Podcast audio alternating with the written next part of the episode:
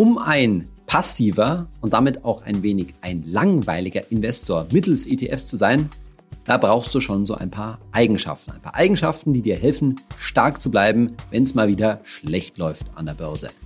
Aber was bedeutet eigentlich stark bleiben und was hilft wirklich dabei? In der heutigen Folge von meinem Podcast Geld ganz einfach will ich mit dir über ein paar dieser Eigenschaften reden, nämlich fünf Eigenschaften, die du entweder schon mitbringst oder die du über die Zeit entwickeln solltest, die du hegen und pflegen solltest, damit du langfristig auch ans Ziel kommst. Ans Ziel, dir nämlich ein ordentliches Vermögen aufzubauen, das dir hilft, irgendwann mal, ja, ohne Arbeit oder zusätzlich zu einer gesetzlichen Rente ein Stück weit finanziell mehr frei zu sein. Freu dich schon auf diese fünf Eigenschaften, die beim passiven Investieren ungemein helfen. Ich bin Saidi von Finanztipp. Bei Finanztipp sind wir der Meinung, Finanzen kannst du selbst. Und wir zeigen dir wie. Die erste Eigenschaft, die dir ungemein hilft, wenn du lange Jahre, Jahrzehnte lang ETF-Investor bist oder sein willst, die kennst du vielleicht schon, wenn du mir schon länger als Podcast-Hörer oder auch auf YouTube folgst. Und die hatten wir in der vielleicht wichtigsten Podcast-Folge schon mal besprochen, nämlich der Podcast-Folge 52 vor über einem Jahr. Natürlich ist es Coolness. Cool sein. Cool sein ist in der heutigen Zeit, glaube ich, so eine der häufigsten verwendeten Begriffe und ich meine ihn in einem ganz bestimmten Sinne, der vielleicht nicht mit dem übereinstimmt, was man da draußen immer so gerne als Coolness meint oder hört. Denn Coolness, damit können wir irgendwie alles Mögliche verbinden. Ja, coolen Spruch auf den Lippen haben, cool angezogen sein, vor allen Dingen irgendwie cool aussehen. Aber ich meine es eigentlich im wahrsten Sinne des Wortes, wo es eigentlich auch herkommt. Denn Coolness, cool sein, hieß ja ursprünglich mal, ne, irgendwie abgebrüht sein, Ruhe bewahren, ja, kühl, cool im Sinne von sich nicht zu sehr echauffieren, sich nicht zu sehr aufregen lassen. Wir hatten damals in Folge 52 schon besprochen, dass wir damit in den Bereich reingehen, den man so typischerweise mit dem ganzen Investment, Geldanlagethema überhaupt nicht verbindet. Wir gehen immer davon aus, ja, das ist irgendwie so eine fremde Welt und da muss man sich total gut auskennen mit Aktien und was es da alles äh, zu wissen gibt, meinetwegen irgendwelche Kennzahlen im Unternehmen oder Geschehnisse am Markt. Man muss irgendwie wissen, wie Zinsen und Aktienkurse zusammenhängen und so weiter und so weiter. Und alles ist das total brainig, ja, es ist total faktenbasiert, so wissensorientiert, manchmal schon ein bisschen wissenschaftlich sogar. Mit anderen Worten, es ist sehr kognitiv, es ist sehr von unserem Gehirn her. Und ich habe damals schon die Unterscheidung aufgemacht zwischen Gehirn und Bauch. Und das ist natürlich auch längst, ja, gerade eben auch wissenschaftlich bewiesen, dass natürlich am Aktienmarkt und überhaupt bei unserem Entscheidungen treffen, ja, Entscheidungen darüber, über kaufen und verkaufen, ja, in vielen Fällen halt nicht so sehr das Gehirn, nicht unser Wissen bestimmt, sondern natürlich sehr viel emotional aus dem Bauch heraus, wie man schön, so schön sagt, entschieden wird. Und deshalb ist es halt so gut, gerade wenn wir sagen, ja, man investiert halt da passiv, das kennst du schon, mit einem Sparplan und lässt das Geld dann liegen, auch mit einer Einmalanlage und bleibt da eben stur heil dabei. Ja, Entscheidungen halt am besten, ja, nicht mit dem Bauch zu fällen. Das ist, glaube ich, unmöglich. Es ist nicht möglich für dich, für mich, sich überhaupt nicht von seinem Bauch leiten zu lassen, sondern man muss schon mit seinem Bauch ja geradezu arbeiten und vor allen Dingen diesen Bauch eben ruhig zu halten. Oder anders gesagt eben kühl zu halten, cool zu halten. Ich glaube, an der Stelle kommt so ein englischer Ausdruck, finde ich immer ganz gut, ins Spiel, der natürlich auch viel mit Coolness und ruhig bleiben zu tun hat. Der heißt even keel, to remain at a even keel. Und even keel heißt natürlich auf geradem Kiel, ja, vom Schiff am geraden Kiel zu bleiben, also in stürmischen Wassern, wenn die Wellen hochschlagen, wenn die Wellen über die Brüstung branden, dass trotzdem das Schiff irgendwie noch einen geraden Kiel behält, auch wenn es eben schwer ist, wenn es von Wellental zu Wellenkamm auf und ab geht. Mit anderen Worten, don't get too high, don't get too low, ja, also sich weder jetzt von einem Börsenhoch zu sehr in die Höhe ziehen zu lassen, sich zu, also sagen in gewisser Weise, dass du dich nicht zu krass freust, wenn es jetzt in deinem Depot voll abgeht, Warum? Weil du schon weißt, na ja, das kommt schon wieder zurück. Ne? Also das kann nicht auf die Dauer so bleiben, wenn du mal zwei Jahre hintereinander, sage ich mal, je pro Jahr 20 Prozent Gewinn gemacht hast. Das ist ja nicht unrealistisch, ne? dass es mal innerhalb von zwei Jahren um 40 Prozent oder sogar etwas mehr nach oben geht. Aber dass das auf Dauer nicht so bleiben kann und dass die Wahrscheinlichkeit, dann da ist das, wie wir es halt jetzt gerade so ein bisschen erfahren, dass die Kurse auch wieder zurückkommen, wie das so schön heißt, die ist immer da, bloß dass du, wie gesagt, nicht weißt, wann das letztendlich kommt. Und genauso, wenn es halt Monster bergab geht, oder auch ein bisschen bergab geht, oder wie auch immer, dass du weißt, ja, das ist jetzt mal wieder so eine Phase, die kann auch mal ein bisschen länger dauern, aber die Kurse kommen schon wieder zurück und langfristig geht es dann auch stetig, stetig da bergauf. Mach dir klar, wie sehr in der Welt, in der du dich bewegst, die Eigenschaft von Coolness, von kühl bleiben, von ruhig bleiben, wie wenig das angesagt ist. Denn allein dadurch, dass du diesen Podcast hier hörst und die Welt der Podcasts an sich schon und die daran meist eng angebundene Welt von Social Media, die ist eben alles andere als cool im Sinne von kühl und ruhig, sondern die ist ganz schön hektisch. Ich kenne das ja selber von unserem eigenen Betrieb her, da ist es schon schwer, unsere wichtigen Finanzbotschaften ja, die entsprechende Aufmerksamkeit dafür zu bekommen. Denn da draußen gibt's halt einfach, weiß Gott, genug Markschreier, die auf sich aufmerksam machen wollen. Manchmal steckt auch so ein nicht so ordentliches Geschäftsmodell dahinter. Man sagt, da will jemand was verkaufen. Aber in vielen Fällen geht's halt wirklich einfach auch nur um Klicks, um Aufmerksamkeit. Und da ist natürlich der nächste Skandal, der nächste Aufreger, die nächste Aktie, die entweder abstürzt oder ganz groß durch die Decke geht. Der nächste Markttrend, der nächste Kryptowährung, was auch immer man sich da vorstellen kann, der nächste Immobilienboom ist oder die nächste Immobilienblase ist halt immer ganz groß am Klicken und dadurch gerätst du halt auch schnell in so eine Welt hinein, die dich ja letztendlich auch zu verunsichern sucht. Das ist ja so ein bisschen das Konzept dahinter zu sagen, ich habe hier Neuigkeiten für dich, die was, die bei dir was auslösen, was eine Änderung bedarf und die auch dadurch natürlich deinen Bauch ändern sollen, die natürlich dich beeinflussen sollen in dem Grundgefühl, das du gegenüber deinem eigenen Investment hast. Denn du müsstest ja irgendwo was ändern. Und letztendlich geht es natürlich darum, dein Geld irgendwo anders hinzulenken, so würde ich es mal sagen. Und diese ganze Hektik, die da reinkommt, die ist natürlich, die wirkt sich schon aus. Wenn, auch selbst wenn du jetzt irgendwelche Nachrichten-Apps oder eben auch entsprechende Social-Media-Kanäle aufmachst, Du wirst in einer Weise beeinflusst, wo du denkst, ja, ich schaue mir jetzt irgendwelche Nachrichten an oder ich will eine Unterhaltung bieten, aber das spricht am Ende halt dann letztendlich auch immer deinen Bauch an. Das macht etwas mit dir, es bewirkt Nervosität und wenn ich jetzt mich mit Biologie und Physiologie besser auskennen würde, dann könnte ich dir wahrscheinlich auch sagen, welche Hormone etc. dort auch mehr ausgeschüttet werden. Letztendlich geht es ja darum, dass du sagst, ja, ich will, ich habe mir jetzt diesen Plan gesetzt, ich habe so und so viel Euro vielleicht einmal angelegt. Vor allen Dingen habe ich aber meinen ETF-Sparplan mit so und so viel Prozent von meinem Nettoeinkommen. Und das ist, wie wir ja schon wissen, ein sehr einfacher Plan. So heißt ja dieser Podcast. Sehr simpler Plan. Auch letztendlich vor allen Dingen auch ein sturer Plan. Ja, das kommt nämlich zu dieser Coolness mit dazu. Das ist ein, so ein, etwas von Sturheit hat. Dass man sagt, ich halte das jetzt durch, auch wenn links und rechts eben von dir die Welt zugrunde gehen scheint, ne, dann kannst du jetzt mal kurz einen Test machen. Hast du dich jetzt irgendwie durch Inflation, Ukraine-Krieg und letztendlich auch Corona-Lockdown irgendwie verunsichern lassen in dem, was du beim Investieren tust oder nicht? Weil wir leben ja schon in Zeiten, in sich, naja, schon so einiges geändert hat, auch wenn ich behaupten würde, dass wir sich noch nicht so viel für uns geändert hat, außer dass wir es nicht gewöhnt sind, dass wir mal so eine hohe Inflation hatten. Aber wir leben ja immer noch in ordentlichen Zeiten, würde ich sagen, in Deutschland. Und es ist noch nicht krass, was passiert. Und man müsst, möchte sich jetzt mal vorstellen, dass es wirklich uns wirtschaftlich wirklich noch viel schlechter geht. Und dann ist es natürlich nochmal eine andere Sache, so einen ETF-Sparplan durchzuhalten.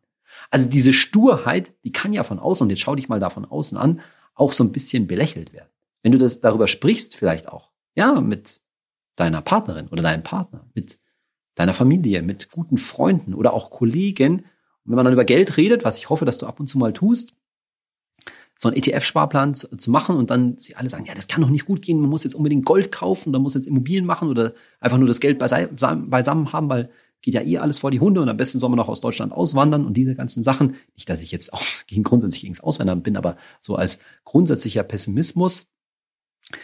Wenn man das dann eben, wenn du deinen Plan durchhältst, dann wirst du in vielen Fällen nach außen eben auch als stur erscheinen und damit natürlich auch so ein Stück weit so eine Aura der Dummheit vor dir hertragen. Also im Sinne von, sie oder er checkt doch gar nicht, was hier wirklich los ist.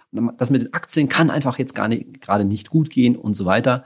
Und das beeinflusst dich bestimmt. Das beeinflusst dich, wenn du merkst, dass in deiner Umgebung so ein bisschen transportiert wird, da wird man so ein bisschen belächelt in der eigenen Sturheit. Und das ist alles total schwer durchzuhalten und sich aber sich klar zu machen, wie man da auch nach außen erscheint. ich glaube, das ist mal der erste Schritt, um zu, um zu sehen, wie schwierig das mit der Coolness ist und dass man aber durch diese Reflexion, wie man eben, wie die nächste Umgebung, die ich jetzt wahrscheinlich auch sieht, damit auch ein Stück weit besser umgehen kann. Die zweite Eigenschaft, die wichtig ist beim passiven Investieren, betrifft das, wie du die Außenwelt einschätzt, wie du die Außenwelt einschätzt. Nicht nur, dass du sie wahrnimmst, wie wir das jetzt gerade bei der Coolness besprochen haben. Und zwar geht es mir darum, dass du bei der Betrachtung der Außenwelt realistisch bleibst. Was heißt denn realistisch? Natürlich wären wir, glaube ich, die meisten von uns schon immer gern realistisch. Aber realistisch heißt für mich vor allen Dingen, dass was du an Informationen, die, um die du ja letztendlich auch nicht drum herum kommst. Ne? Also ich sage ja immer nicht so oft ins Depot schauen und nicht so viele Finanznachrichten und Börsennachrichten und so weiter gucken. Aber so ganz kommst du wahrscheinlich, weil du dich allein für dieses Thema interessiert hast, irgendwie nicht ganz dran vorbei. Oder kriegst es dann eben durch dein ja, nächstes Umfeld, Familie, Freunde, Kollegen etc. irgendwie doch mit. Und solche Nachrichten realistisch einzuschätzen, heißt für mich, naja, immer die Upside und die Downside zu sehen. Also was auf der einen Seite, was ist, sind die Vorteile, gerade wenn irgendwas hochgejubelt wird, aber was sind natürlich auch die Nachteile? Oder anders gesagt, wenn es im ganz schwarz mal wieder aussieht, zu sehen, naja, es kann natürlich auch wieder alles anders kommen. So richtig wissen wir das natürlich nicht. Am Ende geht es mir darum, dass ich glaube, Nachrichten zu beurteilen, wie dass jetzt zum Beispiel ein Krieg ausgebrochen ist, aber was, glaube ich, an der Stelle noch viele nicht gesehen haben, dass der natürlich gleichzeitig Chancen bietet, sowohl was auf der einen Seite vielleicht die Rüstungsindustrie angeht, aber gleichzeitig auch vielleicht einen Schub bedeuten kann für in Richtung mehr nachhaltige Energiewirtschaft zumindest mal, will ich sagen, und vielleicht auch robustere Lieferketten. Das hätte man sich so in der, im Umfeld des 24. Februar nicht so leicht gedacht und vielleicht hätte man das auch nicht so leicht gesehen. Also am Ende plädiere ich da für dich mit einem ja intelligenten Umgang mit Informationen. Und intelligent meine ich eben genau dieses Abwägende zu sehen. Ja, meistens, bei den allermeisten Nachrichten ist es doch irgendwie so, die insbesondere dein Depot, dein ETF und die Wirtschaft allgemein betreffen, dass sie weder meistens nur positiv noch nur negativ sind. Also geht es darum, so ein Gefühl dafür zu gewinnen, wie man Informationen, und wir sind jetzt wirklich ganz mal beim Gehirn sozusagen, ja, wie du kognitiv solche Informationen vernünftig einschätzen kannst. Dabei will ich dir und will Finanztipp dir natürlich helfen. Wir sehen uns da natürlich schon so als eine Hilfe in der Richtung einer entsprechenden finanziellen Bildung, denn oftmals gibt es halt neuere Entwicklungen und man schaue sich das vor ein paar Jahren an, als, glaube ich, noch sehr wenige Leute wirklich mit dem Begriff Kryptowährung was anfangen konnten und das eben nicht einschätzen können, könnten. Und Natürlich ist es nicht deine Aufgabe, du bist ja kein Finanzexperte, dich jetzt zu allen zu informieren. Aber zu sehen, dass wenn irgendjemand, sag ich mal, relativ marktschreierisch oder großsprecherisch zu einer Sache Stellung nimmt, sich zu fragen, naja, gibt es dazu, eben kritisches Bewusstsein, Stichwort, gibt es dazu nicht auch eine Gegenposition? Kann das Ganze nicht auch irgendwie anders aussehen? Und das alles führt dazu eben, dass du eine realistische Grundeinstellung, gerade was das Geld angeht, gewinnst. Und realistisch heißt natürlich an der Stelle auch, vernünftige Erwartungen zu haben, was deine Rendite insbesondere angeht. Ich will jetzt nicht wieder mit den üblichen Zahlen kommen, mit den berühmten sieben Prozent und so weiter, sondern eigentlich geht es vielmehr darum zu sagen, ich kann schon langfristig auf einen ordentlichen Wertzuwachs äh, kommen oder erwarten. Denn die sieben Prozent sind ja alles andere als garantiert. Das können, wie wir schon wissen, langfristig vielleicht auch nur drei Prozent über einen gewissen Zeitraum sein, aber auch gegebenenfalls deutlich mehr. Auch zehn Prozent pro Jahr sind nicht über einen gewissen Zeitraum nicht unrealistisch. Und wie sowas zum Beispiel im Verhältnis zur Inflation steht, ja, da haben wir auch schon drüber gesprochen, dass so eine Rendite, man von der langfristig erwarten kann, dass sie eben oberhalb der Inflation liegt, dass sie realen Zugewinn verspricht, weil sich sonst nämlich entsprechend die Unternehmen, die dahinter stecken, hinter deinem ETF nicht mehr lohnen. Darüber haben wir ja auch schon gesprochen. Also das sind alles so Zutaten, wo man sehen kann, dass mit der, mit dem realistischen äh, Einschätzen hängt halt damit zusammen, die Erwartungen, die ich da an den ETF, an den Aktienmarkt insgesamt und an mein, mein Vermögensaufbau, meine Geldau Geldanlage habe, dass die eben vernünftig realistisch sind.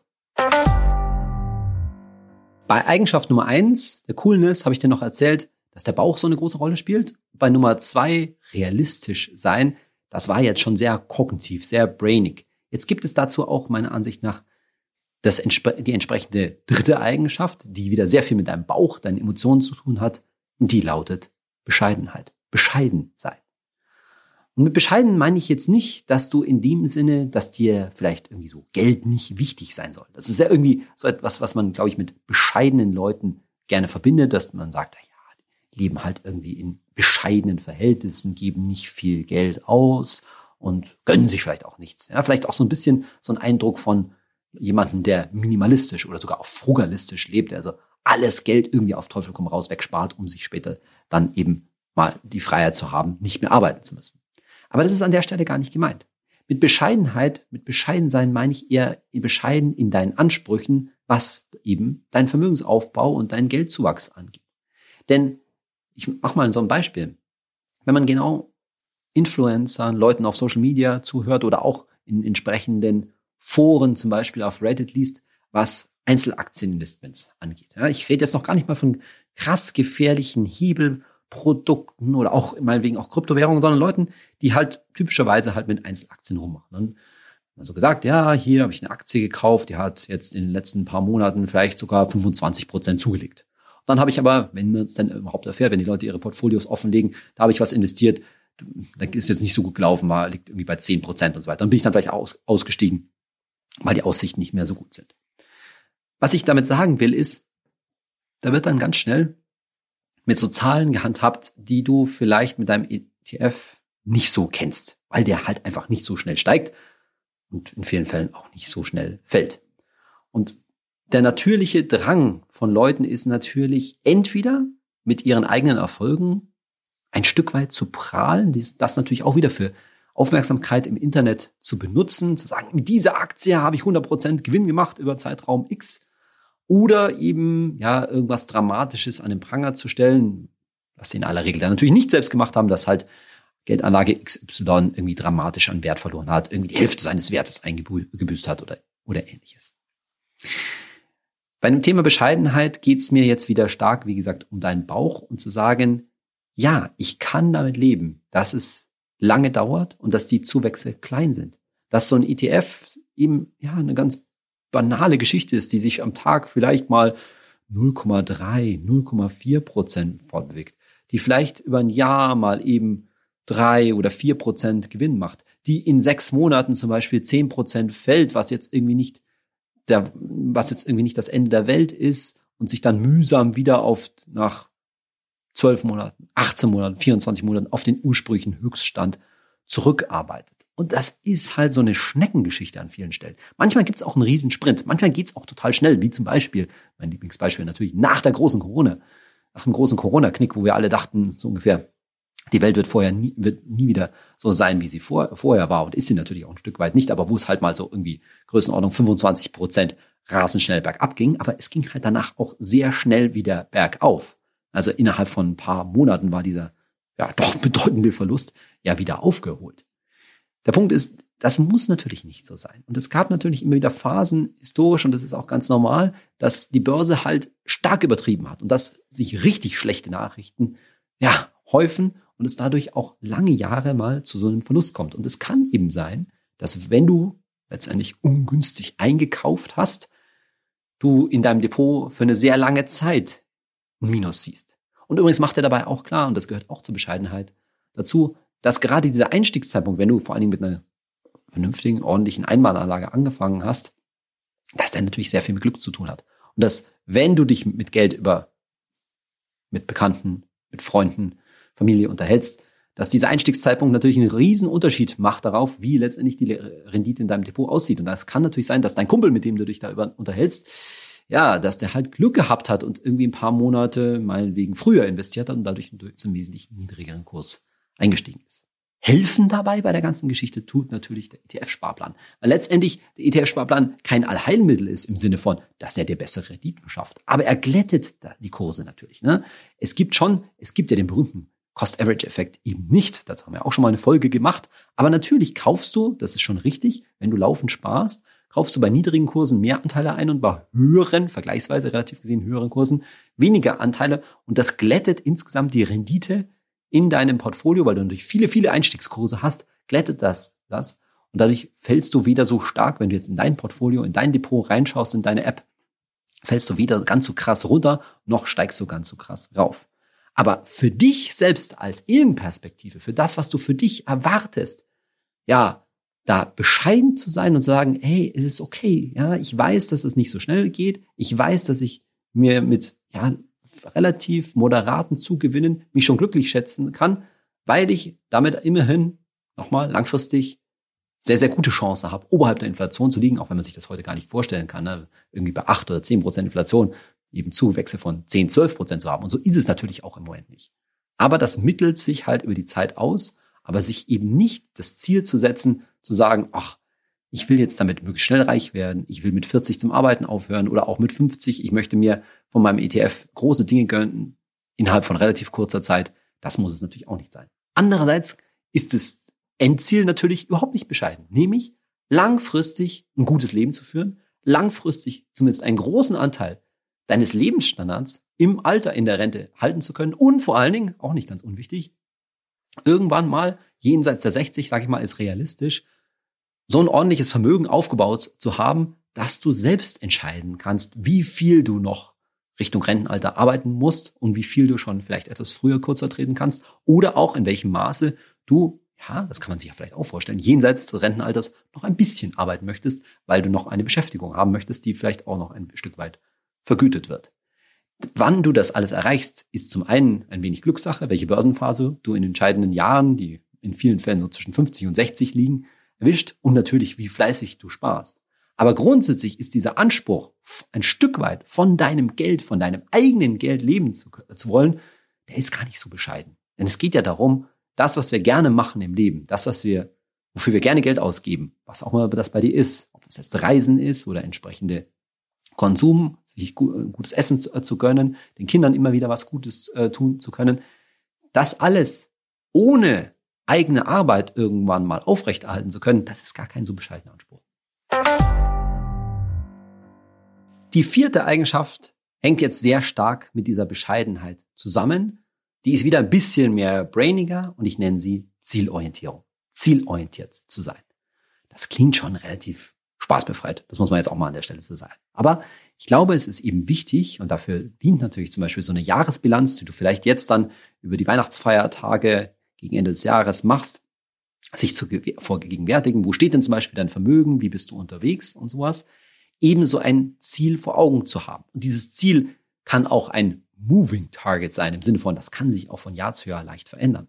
Aber im Kopf zu haben, wo muss ich denn eigentlich mal hin? so eine Zahl für dich im Auge zu haben, ja, da sollten schon mal später, ich sage jetzt mal ganz grob was, ein paar hunderttausend Euro im Depot sein, damit du dir das entsprechend ja, gar nicht so bescheidene Leben, das du da anstrebst, eben auch gönnen kannst.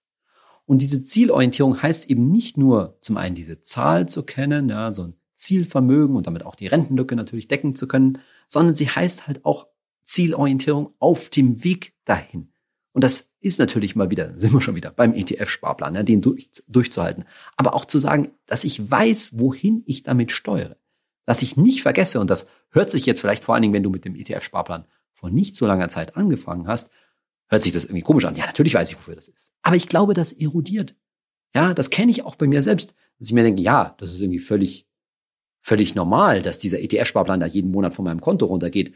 Aber wenn ich jetzt nicht die ganze Zeit irgendwie Podcasts oder Videos dazu machen würde, würde ich mich dann immer wieder dran erinnern, wo das eigentlich mal hinführen soll was das eigentlich soll? Na, ich weiß nicht. Ich glaube, dass da schon ein ganz großer Gewöhnungseffekt bei dir und bei vielen anderen einsetzen wird und dass man so ein bisschen dieses Ziel aus den Augen verliert. Und wenn, das habe ich halte ich für die Gefahr, wenn das halt mal aus den Augen verloren wird, wenn du sagst, ja, das ist ganz nett und da passiert so ein bisschen was auf meinem Depot, aber eigentlich, naja, es wäre schon echt wichtig, oder ich spüre irgendwie diesen Druck, dieses Geld irgendwie für was anderes auszugeben, für was, sagen wir mal, zu konsumieren, vielleicht für ein teures Auto zum Beispiel. Ja, zu sagen, okay, ich möchte einfach jetzt mir ein teures Elektroauto kaufen, um auch dem Umweltgedanken vielleicht zurecht zu werden. Da ist ja nicht, erstmal nichts dagegen zu sagen. Aber es ist halt die Frage, auch ein Elektroauto, so sehr es halt auch umweltfreundlich ist, es ist halt nach wie vor ein Auto, das sicherlich eine Stange Geld kostet und vor allen Dingen auch eine Stange Geld verbraucht. Denn das wissen wir alle, Autos sind natürlich nicht wertbeständig und das ist auch bei Elektroautos sicherlich nicht anders. Wie das jetzt im Vergleich zu einem Verbrenner ist, da will ich jetzt gar nicht drauf eingehen. Mir geht es nur um den Grundgedanken, ja, dass man so ein Ziel, so eine Zielorientierung halt verlieren kann, dass man ein Stück weit über die Jahre vergisst, wie das alles ist. Vielleicht schaffst du das ja zu sagen, ja, das ist mir total egal, wenn es bei dir, ich sag jetzt irgendwas 300 Euro im Monat sind, die da auf den ETF-Sparplan gehen. Das ist dann irgendwie total gew dran gewöhnt. Da denkst du auch gar nicht mehr drüber nach. Und dann ist es halt einfach so. Und du würdest gar nicht auf die Idee kommen, irgendwie das Depot anzufassen. Das ist natürlich eine sehr gute Einstellung. Und übrigens, in der Tat solltest du die 300 Euro irgendwann anfassen. Denn, das haben wir auch, darüber haben wir auch schon gesprochen, vielleicht schaffst du es ja jetzt auch in diesen Tagen, zum Beispiel eine Gehaltserhöhung rauszuholen oder irgendwie dein Einkommen aufzustocken. Und dann wäre es halt schon gut, wenn man den ETF-Sparplan dann mitwachsen lässt. Und das muss auch keine dramatische Anpassung sein.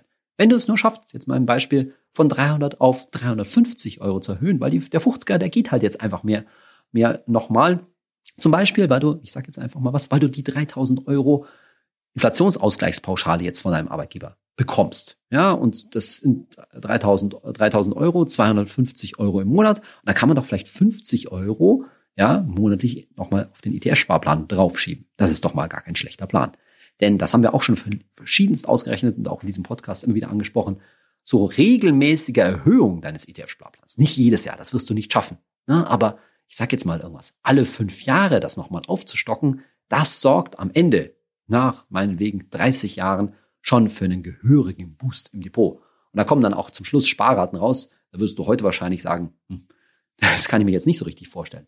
Aber natürlich, wenn, wenn du weißt, dass alle Preise sich bei einer durchschnittlichen Inflation von zwei Prozent über 35 Jahre verdoppeln, du kannst dich noch erinnern, ja, 35 Jahre, zwei Prozent, ah ja, dann ist irgendwie alles dopp so doppelt so teuer und du sparst heute 300 Euro, was vielleicht erstmal super ist, dann ist es auch nicht ungewöhnlich, wenn du dann vielleicht mit, ich sage jetzt irgendwas, 60 das Doppelte sparst, nämlich 600 Euro und das macht hinten raus dann schon ganz schön was aus natürlich.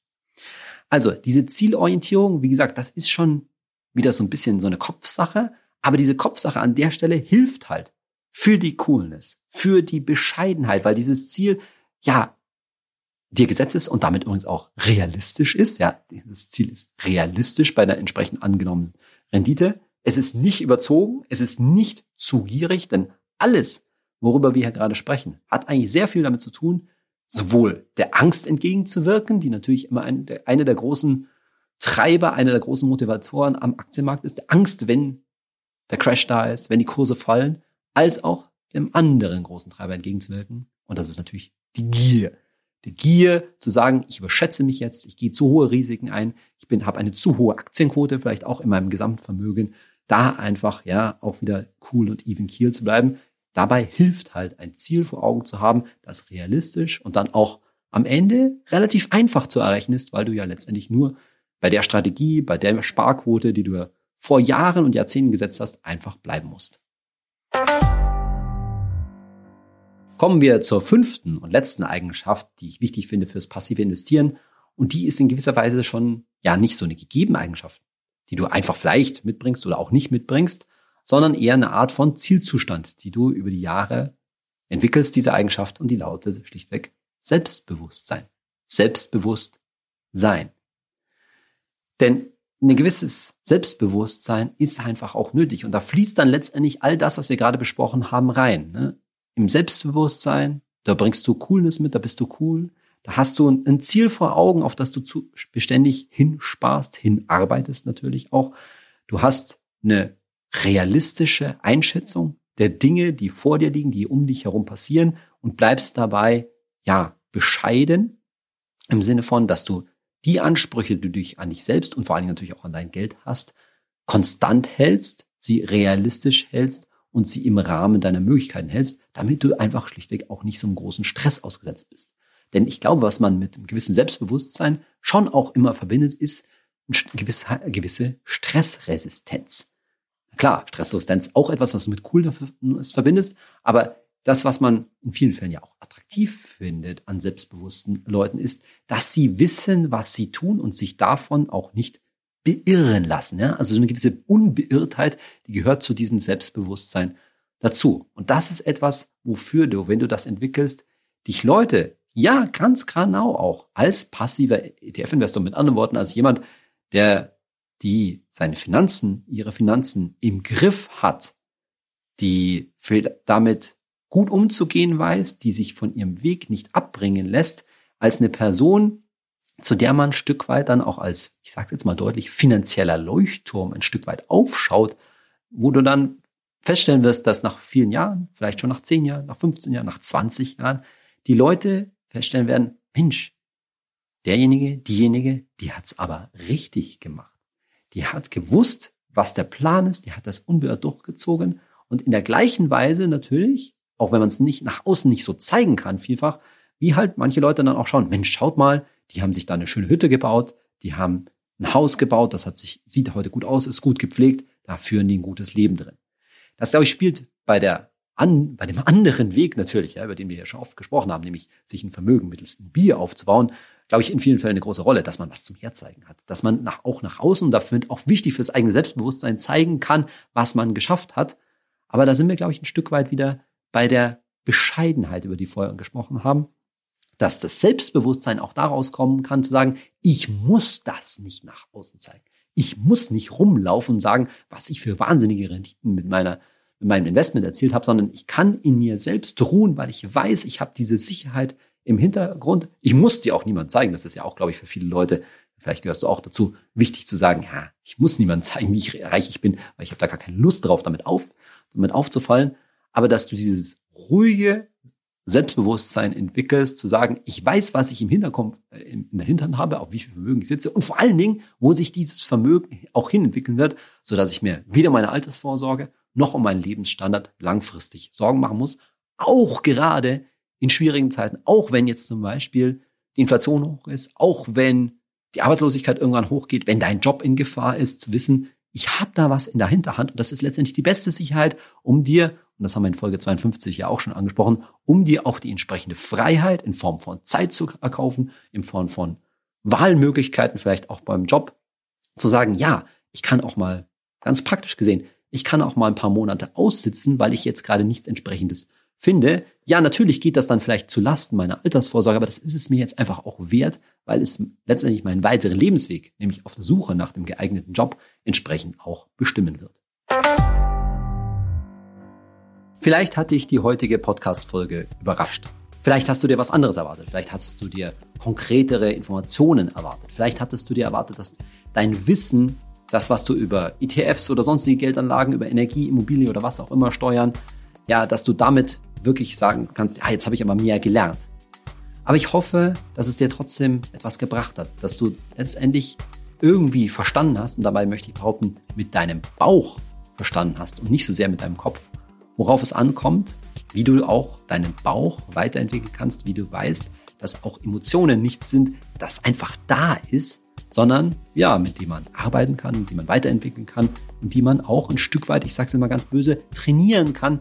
Denn ich habe es ja schon oft gesagt, ich glaube, dass uns irgendwann mal noch deutlich heftigere Zeiten, gerade im Aktienmarkt, vorstehen, als das jetzt in den letzten neun Monaten ungefähr der Fall war. Denn natürlich ging es auf und ab, aber letztendlich ging es halt auch ab und zu wieder aufwärts und dadurch waren die Verluste dann halt auch nicht so schlimm. Es kommen eben schlimmere Zeiten und ich möchte so gerne, dass du dann eben auch dafür gut gewappnet bleibst und nicht nur einfach dein Depot halten kannst und deinen ETF-Sparplan aufrechterhältst, sondern dass du das auch eben ja, mit einem guten Gefühl tust, dich davon nicht verrückt machen lässt, berühmtermaßen halt weiterhin gut schlafen kannst, auch wenn du weißt, dass dein Depot fett im Minus ist. Deshalb würde mich von deiner Seite auch Feedback interessieren. Bringt dir das was, wenn wir über diese ja, emotionalen Aspekte des Investieren redens? Ist das etwas, wovon du vielleicht gerne mehr auch in meinem Podcast hättest? Schreib mir doch gerne eine kurze Feedback-Mail, freue ich mich am besten an community at finanztipp.de, community at finanztipp.de, dann kriege ich das auch zu lesen und freue mich, wie solche Folgen wie heute bei dir ankommen. Ich hoffe, du bist ansonsten auch nächste Woche wieder bei Geld ganz einfach mit dabei. Bis dahin, dein Saidi.